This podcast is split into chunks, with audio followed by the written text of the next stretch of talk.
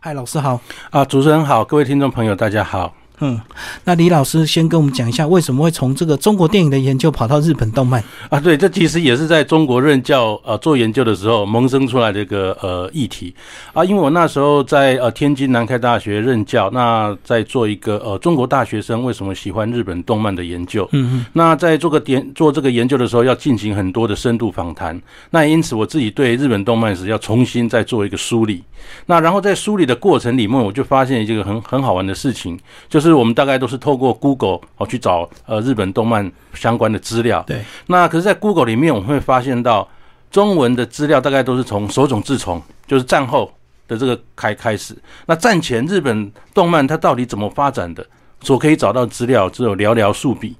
那比较有趣的是，因为日本动漫实在太红了，那很多的高中生、大学生大概都会以呃日本动漫的发展为题，好当做学校的这个报告。那很有意思的是，在网上也可以看到部分的这些学生报告。那这些学生报告关于日本动漫史战前的部分，大概也就是把网络既有的网络那寥寥数笔粘贴复制。那所以我就意识到，呃，有这样一个有趣的问题，就是说。原来网络不是全部，虽然网络确实很重要。我们今天想要去吃饭，可能 Google 看你人在哪里，看有没有什么美美食，Google 一下可以找到答案。可是，在知识历史的部分，并不完全是。对，那。很显然，就是网络世界有些东西是要去补充。那我觉得现在就是很可惜，就是说啊，高中生、大学生他有自主性，他有自己想要去研究的题目，这非常好。但比较可惜的是，当他要去研究的时候，发现所能找到的资料有限，这就比较可惜。那所以这其实也是让我觉得说，好像可以透过你那个日本的动漫相关博物馆，好来加来建造、建构一段历史。啊，让高中生、大学生他可以参考。那这是呃，我觉得写书的有时候动机就是说啊，希望变成一个科普。科普不是只有说是把什么科学知识变得大家啊容易理解，这叫科普。其实历史包括哦，甚至政治、哲学这些都都需要科普，好让那个更年轻一代的啊年轻人他有机会哦。呃，接受更多的知识，大家可以呃进行更多的思考。那这个是对我写这本书的心情之一。那另外一个心情，其实在写这本书的时候，呃，当时人在中国，那当时中国的社会风气，可能报告到现在都一样，就是浮躁。嗯，对，大家不愿意静下心来干一件事情。那其实呃，我那时候也想到，我曾经问自己，就是说，那我自己脑海中浮现的，哦，曾经安静过的那样一段时光是什么？我突然脑海想想到的是自己小时候在租书店，可能其实主主持人也许有类似的这种经验，对，就就是就在那消磨时光，而且也不是消磨，就是就兴兴趣盎然，哦，在那边哦看各式各样的漫漫画哦，那然后在那样的空间里面，你就看完再再再再拿一本哇，好像上午还是下午一下。就过了好好几个小时，然后你精神，哎，你专心这样看一下，时间就就过去，要要回家吃中饭还是回家家吃晚饭？对，那这个也是我突然想到，哦，生命中在那浮躁的气氛里面，我想到说，哦，自己曾经这么专心看过一件事情，那然后也促促使就是好，我想要去对我以前看过的这些漫画，哦，漫画家他们是在什么时代，他们是人生处境是什么样，那我开始对这个呃有兴趣，然后加上。啊，我希望对呃年轻人，也许可以提供一个呃更清晰的哈呃知识架构和历史架构。那就这就这样跑了，大概每年大概每年去一次，那一次大概一到两个礼拜。对，那然后就是呃几乎就是跑跑遍了日本所有的，而且其中也曾经有迷途过，就是说不知道这一段历史能不能搭建起来。那中间也跑跑过这本书呃大概列了三十五个相关博物馆，其实跑的更多了嘿。就动漫主要博物馆就对，对对对，嗯嗯嗯，哦，所以透过你在这个中国这样子看到很多中国大学生迷恋这个日本的动漫，你开始也想要来好好研究一下。对，那再来就是主要是网络上也没有什么相关的资料，对不对？对对对，嗯，啊，所以就是自己来搭建，对，就自己来。嗯哼哼，那其实我们大家都有。在小时候曾经这个迷非常迷恋动漫的这个时光，尤其是日本的漫画，真的影响我们非常大。包括我们非常熟悉的这个小叮当，包括前阵子这个小丸子的作家这样子哦，好像日本这个呃，所以日本的这个动漫是不是要从在书上写的，是不是从浮世绘算是一个开始？是不是？对，呃，因为这其实是一个蛮大的这种挑战哦。其实我也是跑过很多次，然后读了呃很多的资料，才比较确定哦这样的一个史观哦。因为大概所有的呃关于日本漫画的描述，大概都以手冢治虫。开始，我们所所习惯所看的那个原子小金刚哦等等哦，都是他他的这种杰作。那所以关于他日本动漫史，几乎很多都是以他为一个重要的起点。嗯，那可是其实我会觉得说，应该是呃往前去溯，往前溯哦，因为大概我们会看到呃浮世绘是江户时代哦日本的这种哦。呃，庶民的这种娱乐哦，那当然，现在我们在会在很多的什么大英博物馆啊，哈，就是说会有浮世绘的这种展出。可是，其实我觉得浮世绘的味道，它并不是只是在那个高高级的哦那样的一个呃博物馆里面的展示，因为它其实有一种呃泥土泥土的气味，它是跟大众哦庶民是结合在一起的。那然后在那个呃日本东京的那个呃江户东京博物馆里面，很清晰的就可以。哦，看到这一点，哦，因为我觉得日本博物馆蛮厉害的一点，就是说它透过大量的实物，嗯，哦，它一比例建造非常多的那个模型，哦，实景给大家看，对对对，把当时的实景给大家看，而且这样有个好处，就是说所谓的博物馆听起来很严肃。哦，感觉好像你要有一定的呃知识程度，哦去好像才会有收获。可是他这样一弄，就变成说好像亲子都可以进去，嗯，因为它里面特意设计某些东西是你可以去碰。那有些他还设计了一些小游戏，让小孩子觉得好像在那边玩，好像是 OK 的。对，那然后在福在那个江户东京博物馆里面，我们就会看到，就里面有一个。小地方就专门在卖服饰会的，好像小书店那样。那其实我们会看到，就是说，呃，最重要的葛饰北斋服饰会的一个代表人物，嗯，他的葛饰北斋的漫画里面，他有些其实就不只是服饰会，他有些是对时事的一些反应。哦，比方说，他有一幅画，呃，叫做那个臭风景。那臭风景就是武士在上厕所，啊，外面的人都觉得好臭。那他在当然是在讽刺，就是说那个武士他地位比较高嘛，他外面人都是庶民。那你看高那个那个地位比较高的人哦，可以站着茅坑不拉屎，还 而屎还是臭的哦，大概有这样的一个讽刺时代的，对对对。所谓的漫画其实就是从对政治的讽刺、对社会的讽刺开始。那他大概就是呃有这样的一个呃画作，好，那然后就是说放在整个哦，包括呃西方。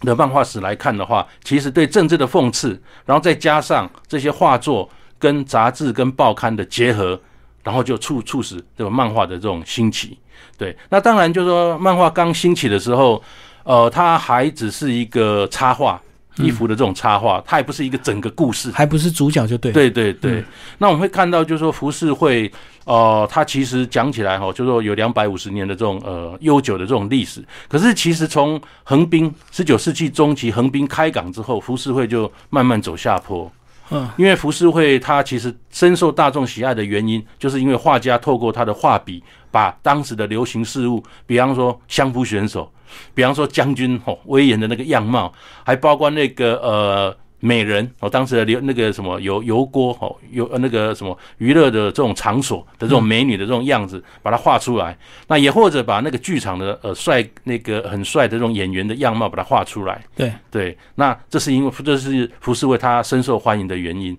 可是十九世纪中期横滨开港之后，哇，很多事情就改变了。第一个是这时候那个呃写真开始出现，照相术，照相术，对，那照相术它很快的就可以把。一个东西，相扑演员他的脸孔还是将军的样貌，是一五一十的、如实的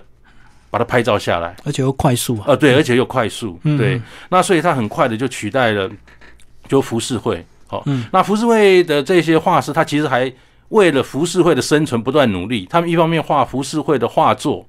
那一方面为了生活。那他也只好跟那个呃，在横滨哦，这时候开始开港，也带来了一些报报纸西方人在那里开开开报业，然后然后包括一些日本人也开始在那里啊，就是说经营开始经营报纸。那浮世绘师他一方面为了浮世绘的生存而努力，可是一方面也要为自己的肚子而努力。对，那他们开始跟西方的哦这些画家哦学西方的这种技巧。然后开开始画那个讽刺时政的这种漫画，那就是慢慢的我们就会看到，就是说所谓的漫画哦，它开始慢慢的跟着报报纸哦开始结合，慢慢的开始出现。嗯，所以这个就是书中所写的第二章啊，这个横滨交叉点是浮世绘的黄昏，反而是漫画的这个黎明，就对对，刚好交叉点。对，然后在横滨的话就非常有趣，就说它几乎是一个不断收藏自己历史记忆的地方。哦，比方说哦，旅社，你经过一个这经过，它会标示哦，这里是曾经第一家旅社哦，在这里成立。经过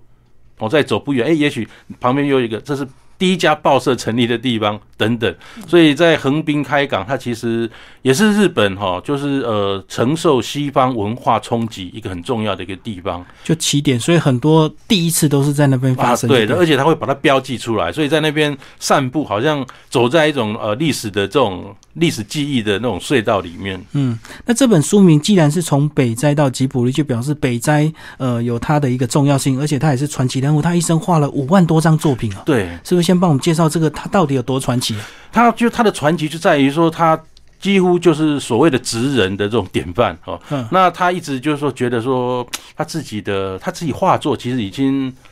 他要年轻的时候就已经成名。那可是他一直觉得，而且他一辈子非常长寿。那然后他一直觉得自己是不及格的。哦，他不及格，所以不断自己要努力，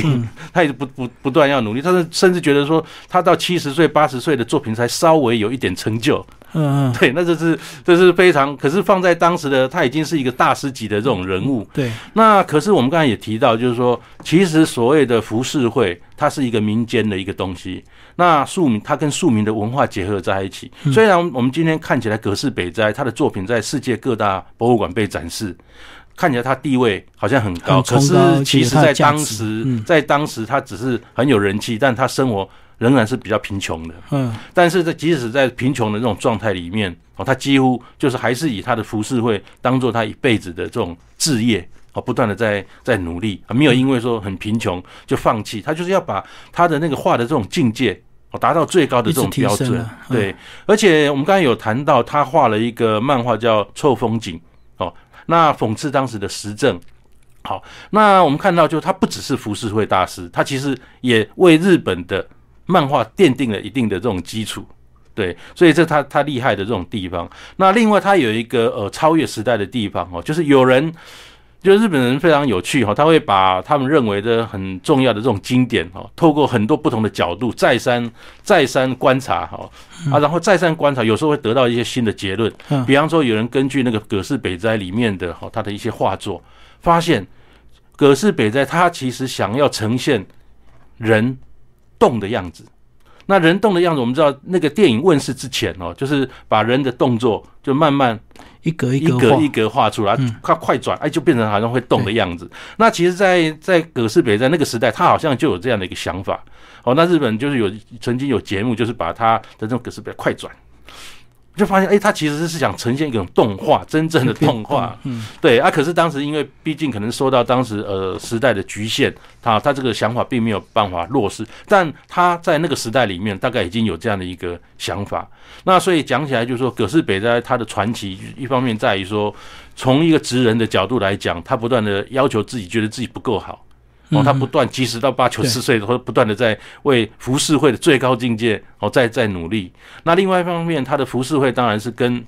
引领他把浮世绘哦攀登到那种高峰哦，尤其他的那个神奈川的那个浪，我几乎就是日本的那种国国宝哦。我们会看到日本的呃 J 提供外外国人的那个 JR Pass 的那个那个票那个票券哦，曾经就是把他这个当当封面。嗯，那另外很多的日本的那种服饰也以那个浪哈作为元素哦，重新再再设计哦。是，那这是他对服饰会哦的这种贡献。那另外就比较少人注意到，就是我刚才提到的，就是说他其实哦也对漫画提供了一定的哦奠定哦一定的这种基础。那虽然他不认为自己是。漫画家，他应该还是认为自己是一个不折不扣的浮世绘哦，这样浮世绘师这样的一个呃职人哦。漫画只是他有空有空有空闲好玩的时候画一画哦啊，但是他其实已经跟世界同步，甚至超越哦他所属的那个时代。哦，所以它等于是从浮世绘转型成漫画一个非常快的一个典范，对对对对嗯，所以等于是呃，算是整个日本漫动漫的一个这个起始点，对，真正的哈，你如果溯源去看哦，它其实是一个很重要的起点。不是说因为这个手冢治虫很红，大家就以为从他开始对是对对的。对。那所以老师这本书的架构几乎就照着这个呃动漫的这个年代表在写的。对，其实我是参照那个呃日本的政治社会的变迁，然后把那个漫画家哦就按照那个日本的这种政治社会变迁哦一路哦把它带下来。那因为其实跟我过去写中国也有类似的这种心情了哈、哦，就是说我们过去谈到中国，很多人想说啊去那里发大财，嗯，哦大概只有经济的因素的这种，考虑为。了钱嘛。对，那其实台湾人对于日本哦，他其实也有蛮类似的一些盲点哦，思呃就说呃一些思考上的盲点，因为我们看一年去日本大概有四百万多人次。哦，非常惊人。对啊，夸张一点讲，你的朋友大概不是在那个去日本的路上 或回来的路上，不然就是准备要去日本。要么就人在日本，对啊，尤尤其接下来七八月那个什么嗯小孩子暑假，那个大概又又是一个高峰。那可是其实我们去日本，大概很多的其实纯纯消费。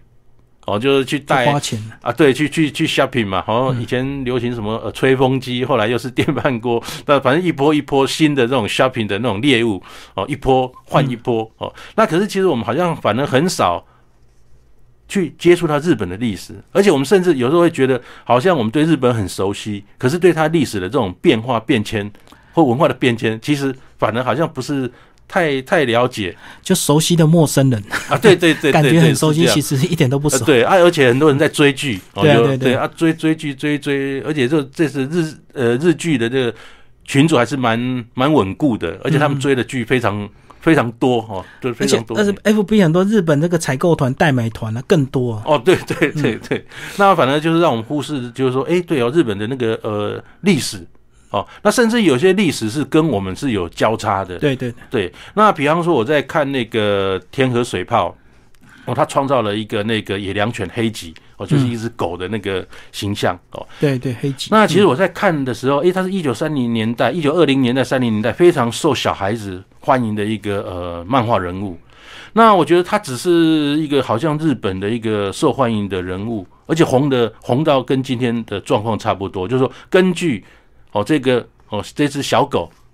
的什么公仔啦，嗯然后模的还有呃各式各样的呃文创商品文创商品很多哦。那然后我后来是在读那个陈柔静的那个，他有写他陈柔静这位作家，他对日治时期的台湾的历史哦有非常多的这种考究。那然后他也有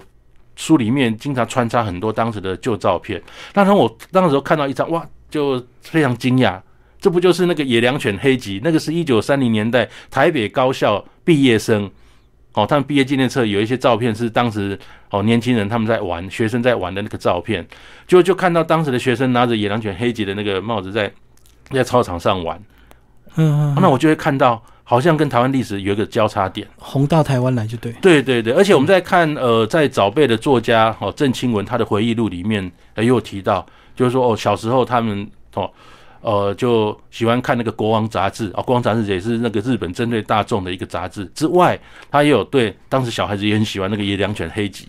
那所以我们会看到，就是说，诶，其实，在做这些历史搜寻的时候，诶，有时候好像也可以照到台湾的历史。嗯，那再举一个例子，就是说，呃，我在做那个《煮酒梦二》写《煮酒梦二》这一篇的时候，那然后也考究了很多日本的这种历史，日本的大正时代。那日本的大正时代，大家会提到的大概就是大正民主哦，或大正教养主义哦，就是说在这个时期很多好的这种书哦出版，那这些书的出版就是为了哦鼓励大家去去读书，接受知识，让自己的品格变得更好。那除此之外，那个大正时代也是一个大众消费哦，因为好景气，大众消费的时代。那比方说有个东西，我们今天人在用，它今年一百年，叫可尔必斯。哦，戈壁是哦，对，那可尔必斯在大正时代，他刚问世的时候，他的成功就是他的广告，哦，他的广告就是初恋的滋味。啊，因为可尔必斯喝起来酸酸甜甜的。哦，啊，所以他的一炮而红啊，这个广告一炮而红。那非常有趣的是，我后来在那个图书馆在翻一九三零年代台湾的那个报纸的时候，我在翻那个台湾新民报的时候，读到一一九三零年代一篇小说，汉文写的小说啊，作者叫孟华哦，那他题目叫《荆棘的呃城市》哦，《荆棘之路》哦，《荆棘之路》。那然后他的呃文章里面哦，就对话，因为是小说就有对话啊，一一段话就是说啊，那个他就借用那个可尔必斯有初恋的味道。啊，就借用那个大正时代科尔必斯的那个广告作为那个对对话，那所以我们会看到，就是说，其实台湾的历史跟日本的历史有一段哦交错。那其实透过历史的爬书，好像我们可以更理解，就是说，好，我们上一代一九三零年代哦，父那个呃祖可能是祖辈哦，祖辈那一代的哦生活的这种这种场景。所以历史的挖掘，其实呃不只是说哦，一开始我们讲说，只是要。觉得可惜哦，高中生、大学生对日本动漫哦有兴趣，可是他真正要去做的时候，在 Google 里面收集资料，所有能找到的中文资料有限，都是战后的。那于是我就开始做历史的这种爬书，透过博物馆，因为博物馆以博物馆为平台，它有个好处，就是它具体就在那里。你如这本书如果有兴趣，你也可以买一张机票飞到日本，到那个博物馆去进行你自己的考察，哦，接续这本书去做你的考察。对，那然后我后来发现不只是这样，因为越爬书好像越可以看到三零年代和台湾的这这个样貌，三零年代和二零年代，因为确实有些线索在里面。如果在这日本的历历史线索如有足够了解，然后再来看一九二零年代、三零年代、四零年代台湾，我们也许我们可以找到更多的。爬爬输出更多的东西也不一定啊，确实已经有刚才我们谈到有几个点哦，透过这种历史的爬书，好像可以看到对我来讲是祖父辈他们的那种哦生活的这种样貌。殖民中以及这个大战的这个刚开始呢，其实手冢治虫他就开始慢慢要上舞台，对不对？对，嗯，他确实是一个就是说。神样哦，现在大家喜欢用神样、神样般的，好像像神一样的这样哦，其实一样的这种人物哦。那可是其实我试着哈，就是说，其实，在写这本书的时候，在写这篇漫画家的时候，我自己心里面也呃也打定主意，就是说，有时候在看呃一些网络资料的时候，有时候。因为是漫画迷写的，所以容易把他们喜欢的那个漫画家主观加对，然后就写的非常伟大。对对对。那其实我过去一直读到有一个案例，觉得非常好玩，就自己作为提醒。那那个大概是我们小时候呃，大概都有印象，爱迪生是发明大王。然后大概我们对发明大王的描述，就是说他一天好像只睡两个小时，还四个小时哦，因为发明都都都都很都很累。可是从另外一个角度来看，对亨利福特。亨利福特是哈，也是这种汽车大汽车大王嘛，啊，因为他们有时候要合作，嗯。啊，所以爱迪生有时候会找福特。啊，可是福特他眼中的爱迪生是什么？经常打瞌睡。啊，其实这合理啊，就你一个你你一天也许真的为了为了实验做只睡二二到四个小时。啊，可是人毕竟会是累的，所以就常常打瞌睡啊，对，这这很正常。那我的意思就是说，我们有时候看到的爱迪生。哦，就是那个伟大的爱迪生，可是忽略了他作为人，他也要睡觉，他也可能打瞌睡的那个爱迪生。那同样的，我们在看手冢治虫，就我以前看记录，他确实非常惊人。就是他为了那个漫画，他他可能只睡一个小时。嗯，他累的时候怎么办？就倒倒立，在他工工作室就就就倒倒立提神。对，那非常非常，他固然非常呃，确实非常努力，跟神一样，但是他我们还是要用人。的角度去看它，是当我们用人的角度去看它，我们就可以看到它。它虽然风光一时，但是它其实跟人一样，它有脆弱、受挫的时候。嗯，那我觉得从人的角度去考察它，也许会更有趣。那他所受到的挫折，其实呃，大概是说，他其实有时候像孩子般哦，他的喜怒哀乐是很直接表达的。那其实我们今天曾经想过，就是说。呃，日本动漫已经是日本的代表的这种呃文化软实力，这毋庸置疑。可是，其实，在战后初期，日那个漫画还是受到家长的谴责。嗯，那他因为很担心小孩子读漫画都不读书啊，是，然后不听话，啊，而且就容易延伸说漫画里面有什么人物抽烟还是自杀的这种画面，对小孩子不好啊。对，因为漫画总是有一些夸张的情节。对，那在这样的一个压力之下，那手冢治虫他其实心情。是不是太好？哦，就舆论压力就对，然后他就试图就说呃画一些家长也能接受的。那其实在这里面，他其实是有些妥协嘛。哦，就是他原来画的可能是更夸张的，可是因为这种压力，他所以必须哎采取一个妥协的这种这种方式。哦，那这是他的这种呃挫挫折之一。哦，那他接下来呃，就是说他确实也就是名气很高。那他经常也是这种日本缴税的这种大户，那可哦可见可见，就说他的那个漫画都已经非常成功。那可是呃很有好奇心的他，他也想要试一下动漫，他一直很喜欢那个迪士尼哦，那然后他也想学。嗯嗯哦，就开创那个呃日本的这种呃动漫啊，确实是是有成功，但是很快又失败，因为毕竟要调动一个动漫的这种制作哦，嗯，要成立公司，要团队，对，要团队。那他觉得他可以，你看看他搞那个漫画的稿，要教的稿那么多，他一天只能睡，有时候都要只能睡一一个小时，他这么光是画漫画就这么忙，那你动画需要的这种人力，对，更要更多。少多张啊？对，那所以他很快就失败了。那甚至你很难想象，就是说那个缴原原来的缴税大户，就现在要面对一一堆的这种债主，而且他也算是运气非常好，就是说他红的时候，曾经有一家快要倒闭的那种那个什么家具店，就请他哦帮忙，就是说可不可以把你那个创造的那个动漫人物供我们使用？原子小金刚，对对对，嗯。啊，其实那时候周总这种正红啊，他也好像也不在乎这个钱，然后就说 OK，你们拿去用，他、就没有想到那家家具店，他就是因为那个原子小鸡干的哎这个 mark，哇起死回生，嗯，那然后当手冢治虫他面对一堆债主经营不善，面对债主的时候，也是这一家公司人出来出来帮忙。就回头变成他的贵人这样。对，而且非常夸张。根据纪录片里面，我们看到这个这个贵人就说：“哦，手冢治虫他面对那一堆的那个债主，他不知所措，就索性一个人躲到背后去画漫画，嗯，逃避啊，就回到他的创作空间。对对对对嗯嗯那后来他手冢治虫，他其实也是呃，凭借一个我们大概可能有共同记忆的，当时呃翻成怪医秦博士。一开始，对，其实是其实就是 Black Jack，我们自己把它翻成好像跟台湾比较亲近的秦博士这个名称。嗯，啊，其实，在那个年代里面，我们看到的日本动漫其实很多是盗版，大概都是盗盗版。哦，那时候版权还没有这么对，九零年代之前大概都是盗版。就好像小叮当突然改名一样啊，对对对啊，然后我们用自己的那个翻译的，自己翻的。对对对，把它灌上去，然后一直大概到九零年代哈版那个著作权法之后，那个很多的原才按照那个日本原来的那个名字把它呃翻翻过来。嗯。那他是凭借就是说那个怪异秦博士哦，就是呃 Black Jack 哦翻身，然后再重新再攀登他的这种高峰。可是我们来看怪医秦博士，它里面是不是还是有一些医学的背景跟理论，对不对？啊，对，因为手冢治虫出来。手冢治虫他本身就是学医的，嗯而且非常夸张的是，呃，我觉得他很夸张的一件事情就是，他明明就这么忙碌，他居然还有医学博士的学位。嗯哼，对，就是说你会看到，就是说，呃，他的那种紧凑的人生，他应该是呃非常聪明了哈。那然后就是说，呃，他有一定的哈家有一定的这种从小培养起来对知识的这种。呃，汲取渴求这样的一个习惯哦，所以我觉得他的漫画之路也好，还是那个求学之路也好，好像都都比较顺。他几乎是，呃，在这本书里面，我们会看到很有趣的，就是说很多漫画家他出身都非常穷苦。嗯，哦，从一开始的葛饰北斋，他虽然很有名，可是，在那个时代里面，他是蛮穷的。那在这本书里面，大概只有手冢治虫跟宫崎骏，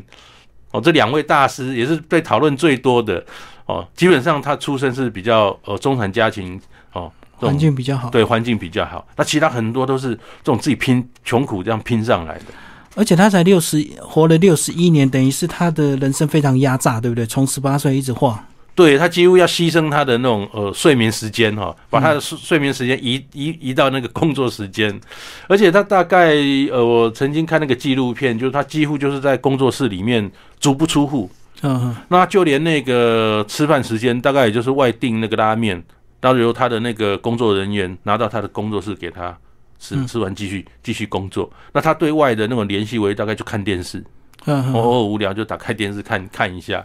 那他的那个要画的稿非常多，那甚至就是有一种手冢翻的讲法就出现，就是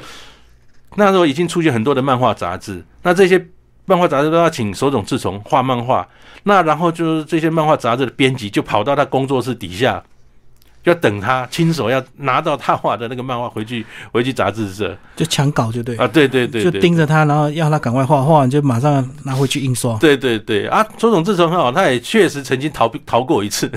从哦东东京一路逃到那个九九九州，那你会看到那些手冢帮那些编辑跟在后追着他。屁股后面跟追，想办法追，然后打电话看他到到底在哪里。对啊，因为他如果画不出来就开天窗嘛，啊，对对对，所以那时候这影响还对还有影响非常大，嗯。对，那他还有一个特点就是说他非常喜欢昆虫，对不对？所以他名字才这样叫。虫，对对嗯，为什么么他特别喜欢虫？他？因为他就是在那个宝冢那个地方长大的，嗯哦，他成成长那个地方，它其实呃是就说呃新开发，大概三零年代开新开发的，然后那个地方很讲求那个什么自然风光，嗯，那然后他读读的小学就是呃也是强强调那种自由教育。对，那在那个手冢治虫成长的地方，哦，就是宝冢。宝冢我们知道有著名的这种宝冢剧院，嗯，那宝冢剧团很很有名，就是所有角色都是女生来演，嗯，哦，那都也有女扮男装哈、哦、等等哦这样的一个哦，在日本非常有名哦。那那个地方也是有有名的地方，就是温泉哦。嗯那所以我们会可以想见，就是那是一个属于就是说中产阶级家庭哦生活的好的这种田野风光的这种地方。那在那里一定有很很接近自然。那手冢治虫他很喜欢虫，那。非常夸张的是，呃，在那个手手冢治虫纪念馆里面，我、哦、有把他小时候的一些关于昆虫的这种笔记，我、都做做一个做一个展展示示。嗯对，那我们会看到就是比较有趣的，就是说一个小孩，就是说好像很很小的时候就已经习惯要把虫，就是很有系统的去去了解。嗯，对，那我觉得大概大概就是说，可能是他所读的学校的这种教育有关系哦，自由教育鼓励小孩去发展自己的这种这种这种潜能，自己去追求知识，这样。对，嗯可能跟这个有关。好，那我们刚刚聊的其实都只是第六章的一个内容而已哦，就是介绍这个手冢治虫。那如果呃听众朋友有兴趣，也可以找这本书来读，还蛮多细节在里面。那到了第七章就讲到长盘庄传奇，它是一个地方，是不是？就是类似哦文创中心，是不是？诶，它其实是呃是这样，它原来是一个呃在东京附近啊，因为战后很多人都要去东京发展，大概都学生啊、嗯谋生啊、哦读书哦。那然后那时候就开始出现针对这个族群的呃租房子的地方，嗯，对嗯，那然后当时那些年轻的这种漫画家，其实聚在一起。对啊，也不是特别有钱啊，只能住在东京近近郊嘛。他刚好都都住住在一起。那然后他其实就有一点像那个什么，我看日文的介绍，就是他有点像日本漫画的《水浒传》，英雄豪杰在在一个地方这样。呃，大家聚在一起，因啊为主要是便宜。对对对，啊，可是对他们来讲，就是说它是一个他们呃磨练青春的这种地方。嗯那他们在很多他们出道之后，很多都变很有名的漫画家。就离开。然后他们离开了，然后之后我们会看到他们因为有名也成立博物馆。那博物馆里面我们会看到他们都有关于长盘庄的这种回忆，因为对他们那个年轻人还并不特别出名的那个年纪里面，大家彼此砥砺切磋。嗯那有时候就说，哎，有的就是哎。哇，刚好没钱付房租，哎，另另外一个帮帮忙支支援啊，有一个哎搞得快快快快快截稿了，有个细部缺人帮忙，另外就就就帮忙，大概就是这样这样起来。嗯，那甚至里面就是，呃，我很深刻的记得，就说哦，有一位哦漫画家哈、哦、石之森章太郎，那他从东北跑到长盘庄去住，他离家出走要成为漫画家，跑到长盘庄去住。那然后他有帮手冢治虫的忙。哦，帮他做一些最后的那个稿子的这种哦润饰。嗯。那他说手冢治虫作画很喜欢听那个古典音乐，然后他记得那时候最好最后再放那个悲怆哦，那然后那个他印象非常深刻哦，因为刚好那个漫画的结局是在画一个悲剧，嗯，嗯，对，那所以他事后回忆就是说，明明那个年代大家都很穷，明明大家在长门庄里面哦都吃的不好，所以有的漫画家只能一两颗一天一两颗鸡蛋果腹果腹啊，肉大概也好几天吃一次，而且刚好也是主要战后也有影响。对对对啊，可是即便是这么贫穷，可是对他们来讲却是这么幸福。嗯，哦啊，所以对他们来讲，普遍有一种贫穷中的幸福的那种感觉，所以他们一直会把长板庄哦，这是一个无可磨灭的这种记忆。即便他们之后成名，然后后来也有博物馆，在他们博物馆里面，大概也都会有那个长盘庄的那种展示，而且去标示说哦，谁住哪一间，谁住哪一间，哦，特特别标示出来，因为没有长盘庄就没有它是一个养分嘛，很重要的这种养分。对，嗯嗯，等于是每个人刻骨铭心的年轻的记忆对，对嗯嗯，所以很传奇的一个地方。好，那接下来我们来聊这个第九章节好不好？这个鬼太郎，呃，水木茂的妖怪人生，其实呃，他的作品一直到现在很多人还在研究，对不对？对，影响也是影响台湾很多妖怪的一个传奇。对对对。嗯然后其实我一直觉得，呃，水木茂的人生，其实我在写这本书的时候蛮深刻的哈，就是说一般呃在日本或在台湾，大家对水木茂的这种人生哦，好像都把它当做一个模范哦，因为他一直强调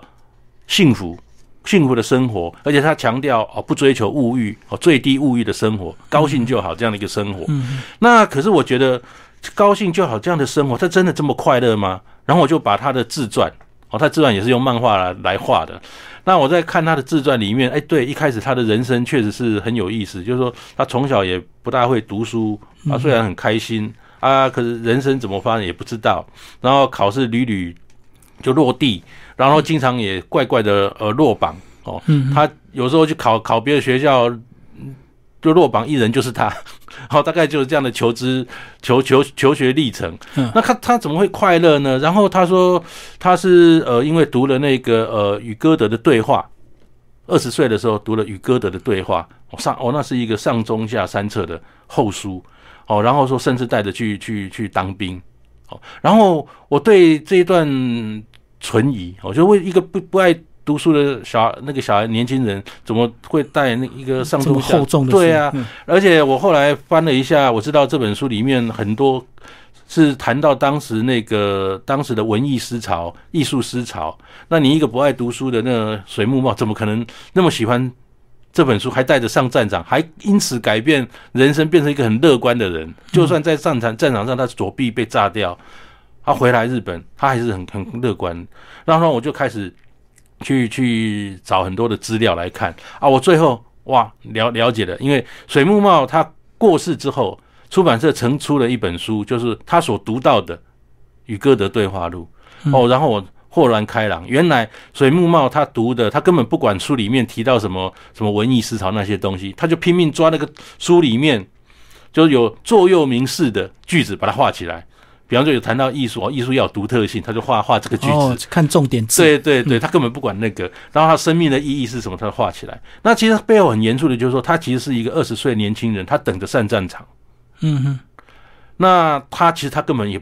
对什么文艺思潮没没不感兴趣，他只能好像要抓一个救救生圈，他可能上战场可能就死掉。嗯哼，那那样那样一个忐忑不确定的心情里面，他需要很多的人生座右铭指引他继续生活下去，所以他就看书里面很多的座右铭式的句子，拼命把它画下来，拼命把它当做人生的这种座右铭。嗯，对，所以我觉得大家在讲那个水木茂，他是一个幸福代言人，这一点没有错。可是我们要去看幸福是怎么来的，它其实是从不幸福转化成幸福的，嗯从一种不确定转化来的。所以这跟我们在谈这本日本漫画史一样，哈，不要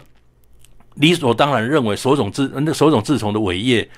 他创，他确实画出很多的经典漫画啊！不要认为他的那些经典漫画就奠定了，就奠定了漫画日本漫画的基础。其实前面还有很多过程，就像水木茂，他很幸福，他前面也有一些不不幸福、不呃揣测、犹疑、不确定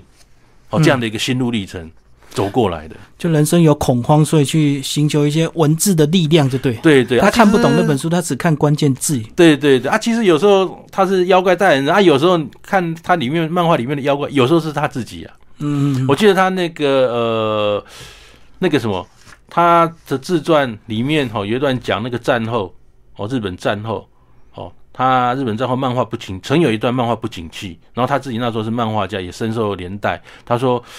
啊，很多漫画家都被那个穷鬼抓走了。啊！穷鬼就是妖怪形象嘛，对啊，啊，所以妖妖怪有时候是透过妖怪来表表达自己的那个心境现状。哦对对。对对真的那时候画漫画都很穷。对对对。好，那接下来第十章就讲到机甲了。那机甲就很接近我们现代，对不对？包括小学那时候呢，还在很风靡这个机动战士，一直红到现在变成钢弹，然后哦，三十几年过去了，对。所以这个机甲的世界就开始了。对，嗯。其实我觉得那个呃日本的那种科技想象哈，从呃比我们超乎我们的想象。他其实从一八四零年那时候就开始有一些科科幻的这种想象，嗯，因为一八四零年那个场景是中国被那个英国打败，哦，鸦片战争。那这一场战争对日本来讲，哇，几乎朝野为之震惊，因为他们觉得就是说中国以一个巨大他者的这种形态存在于日本旁边，中国那么大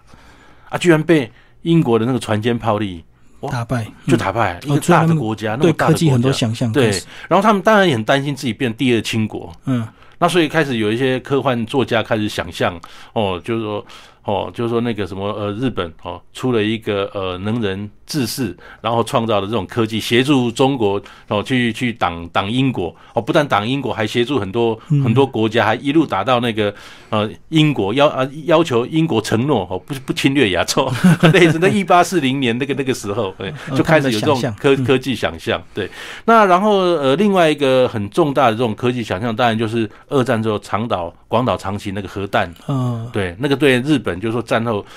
呃一代哈，就是有很强烈的这种直接的这种影响。哦，就科技的影响，然后他们会把这种科技的东西转化在那个漫画里面，很多的科技想象转化到那个呃那个漫画里面。其实包括那个原子小金刚也是啊，对对对，它对它其实也是这样。对，那所以我们会看到，然后再包括呃大和号，那大和号原来是这种哦二战期间哦，原来日本哦引以为傲的一个哦巨型的这种这种战舰航舰，空母舰，对嗯，啊，可是它就生不逢时，因为那时已经步入那个那个战斗机的这种时代嗯哦，那它确实也被美军的这种哦战斗机哦，就是它的灵活性哦打的稀里稀里哗啦哦。那大和号在当时因为太太过笨重，也被曾经也被嘲笑为大的这种旅馆。海上旅馆，嗯，对。啊，但无论如何，就是说我们会看到，就是说这些东西到战后，哦，它其实还存活在一些日本人的哦漫画家的心心中，然后把它转化成为其他的这种呃作品出现。嗯嗯嗯。对，那钢弹它其实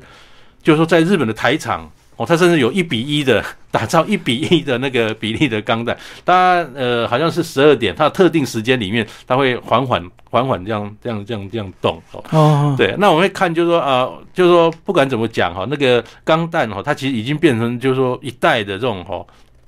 机甲动漫的这种最佳代表，对，是是是，嗯嗯嗯，所以在书里讲到从无视到金刚的机甲世界，所以这两个地方也是呃整个机甲动漫的一个非常重要的一个发源地。其实，在吴吴就是那个大和号制作的地方。嗯。那在那个制作的地方，呃，那有一位漫画家叫松本零士哦，他以那个呃大大和号哦为为主题创造了呃漫画，宇宙战舰啊，对对，对也是小时候我看的。对，那他的在吴氏哦有他的那个呃画廊，那甚至在吴氏他的那个那个什么电车那个声音，诶、也都是用那个那个大和号的那个对宇宇宙战舰大和号的那个哦配乐为出发。那所以大概在吴氏你会看到，就是说它其实就是一个大和号的这种缩影，从制造到那个画。呃，大和号的这种呃漫画家都都都在那里。嗯，那然后呃，在静冈的话就很有意思，就是静冈它其实是日本的很重要的一个模型的都市，做那个模型哈、好几家这个模对对，型公司，都都都在那里。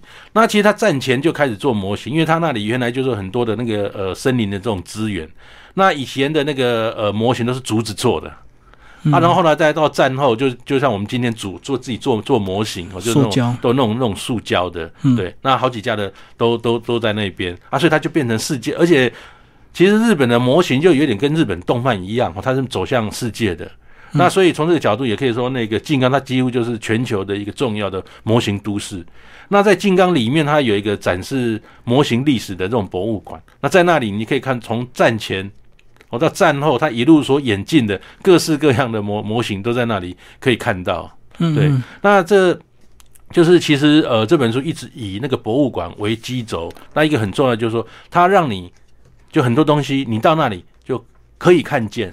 相关的，对，嗯可以看见相关的。对，那这是一个以博物馆为主轴它的一个好处。嗯嗯嗯，所以其实博物馆的好处就是，其实他们馆方都已经收集了一定的资料量，也考究过了，对，所以这个个呃，它的资料比较容易接近真实，比较不像网络这个文章啊很多没有出处这样子。嗯，那在书最后当然就要讲到这个呃吉普力，也就是现代嗯。哦，这个呃老师来帮我们介绍一下。宫崎骏，对，宫崎骏他的那个呃吉普力哦，大概是很多人哦，大概会去日本的呃重要一站哦，因为是在大家看过太多的这种吉普力的这种这种动漫，那那个宫崎骏他本身也几乎也可以说是日本。呃，已经不只是动漫的代言人了哈，他也是日本文化的一个很重要的一个呃代代代表人物之一。那其实我觉得那个宫崎骏他很重要的是说，他其实是日本平成。我们知道日本是一九八九哈进入平成年代，那然后呃平成年代里面，他其实遭遇过几次的这种哦重大的这种灾难哦自然天灾哦。那最早当然是那个阪神地。阪神大地震，对对对。那但是从阪神大地震之后，宫崎骏他一连串的这种作品，就是说谈到人跟自然之间的这种关系，还有谈到怎么生存的问题。那他其实跟那个时代就开始有很多的这种回应。哦，那他虽然是呃七零年代出道，然后八零年代代有些作品哦评价还不错，但真正的大人气正是他跟社会一起呼吸，跟社会一起对话，人类怎么应应对这种自然的这种不确定性？那人类应该要靠什么？才能生存哦，这些重要的这种几乎就是这种哲学命题，对，哦，让宫崎骏他奠定哦他的名声。应该说他的名声背后是啊很多人对自然还有对生存哦这些哦价值的这种这种思考，大家一起去从他的动漫里面哦一起呼吸，一起思考，嗯，对，然后一起反思这个世界是这样起来的。对，而且我觉得从这个宫崎骏的这个动漫，它也算是进入世界的舞台，对不对？对，因为过去可能就只有在日本红，或者是台湾这些国家。对，嗯，因为他把他的那个价值放进去，因为很多问题是全世界一起在想的，怎么怎么面对自然。嗯，你说海啸，三一日本海啸啊，印尼也有海啸，智利过去也有海啸，哦，几乎很多很多地方都有海啸，它是一个呃不确高度不确定的哦这种自然灾，那。这一切可能是不是有些是人类他自自己引起的？对对对。对，那我们怎么去去反思，然后怎么去应对？就说呃灾灾难哦等等问题，那这个是一种普世的哦，大家都在一起在在想的问题。那当然也就因为在思考层次拉到这个这这一块。他也直接把日本动漫哦，就带到世界的舞台。嗯，对，所以全世界讨论这个呃吉普力的电影还非常多。那最后呢，总要讲到从日本动漫那看看我们自己台湾，也包括书籍后记写的《台湾不是一无所有》。那老师来帮我们介绍这个后记。对，其实我觉得在漫画哦这个角度来讲哈，其实大概这几年呃台湾一直有呃优秀的这种呃漫画作品和动漫。作品出现，那比较有趣的是，这些动漫出现的时间点跟台剧复兴还是台湾电影的复兴，这时间点算起来是差不多的。对，那所以整的来讲是说，大概呃年轻一代的这种创作者，他们已经就说呃反思到新的就是说台湾文化的一条路，那那条路就是从跟台湾的历史跟台湾的社会去做对话。从这一块养分慢慢去去长起来，那我觉得这个发发展方式是对的。对，那其实呃，日本动漫它成功的呃原因，其实要从历史里面找答案。在这本书里面，我找到的答案是从那个呃浮世绘师开始画漫画，从他们画的漫画开始批评政治，还是调侃社会，对，这种种乱象开始，他们就开始跟社会对话。那慢慢的，就是说动漫画已经变成他们表达意见的这种平台。那所以这个表现形式就深入人心。那同样的，今天我们那个年轻一代的呃台湾的文化的工作者，他们无论是动漫，无论是电视剧，无论是电影，无论是舞台剧等等，只要是跟台湾社会历史对话的，他就慢慢就会有一块成长的这种舞台。那我觉得呃，其实更重要的是说，日本动漫它除了有丰硕的这个呃养分之外，啊很多人加入评论，啊很多人去看，也是让他长大一个很重要的，嗯哦。角色，那我们也要去去看台湾的电影，也要去看台湾的戏剧，也要去看台湾的那个动漫，看台湾的这个漫画。我们要提出评论，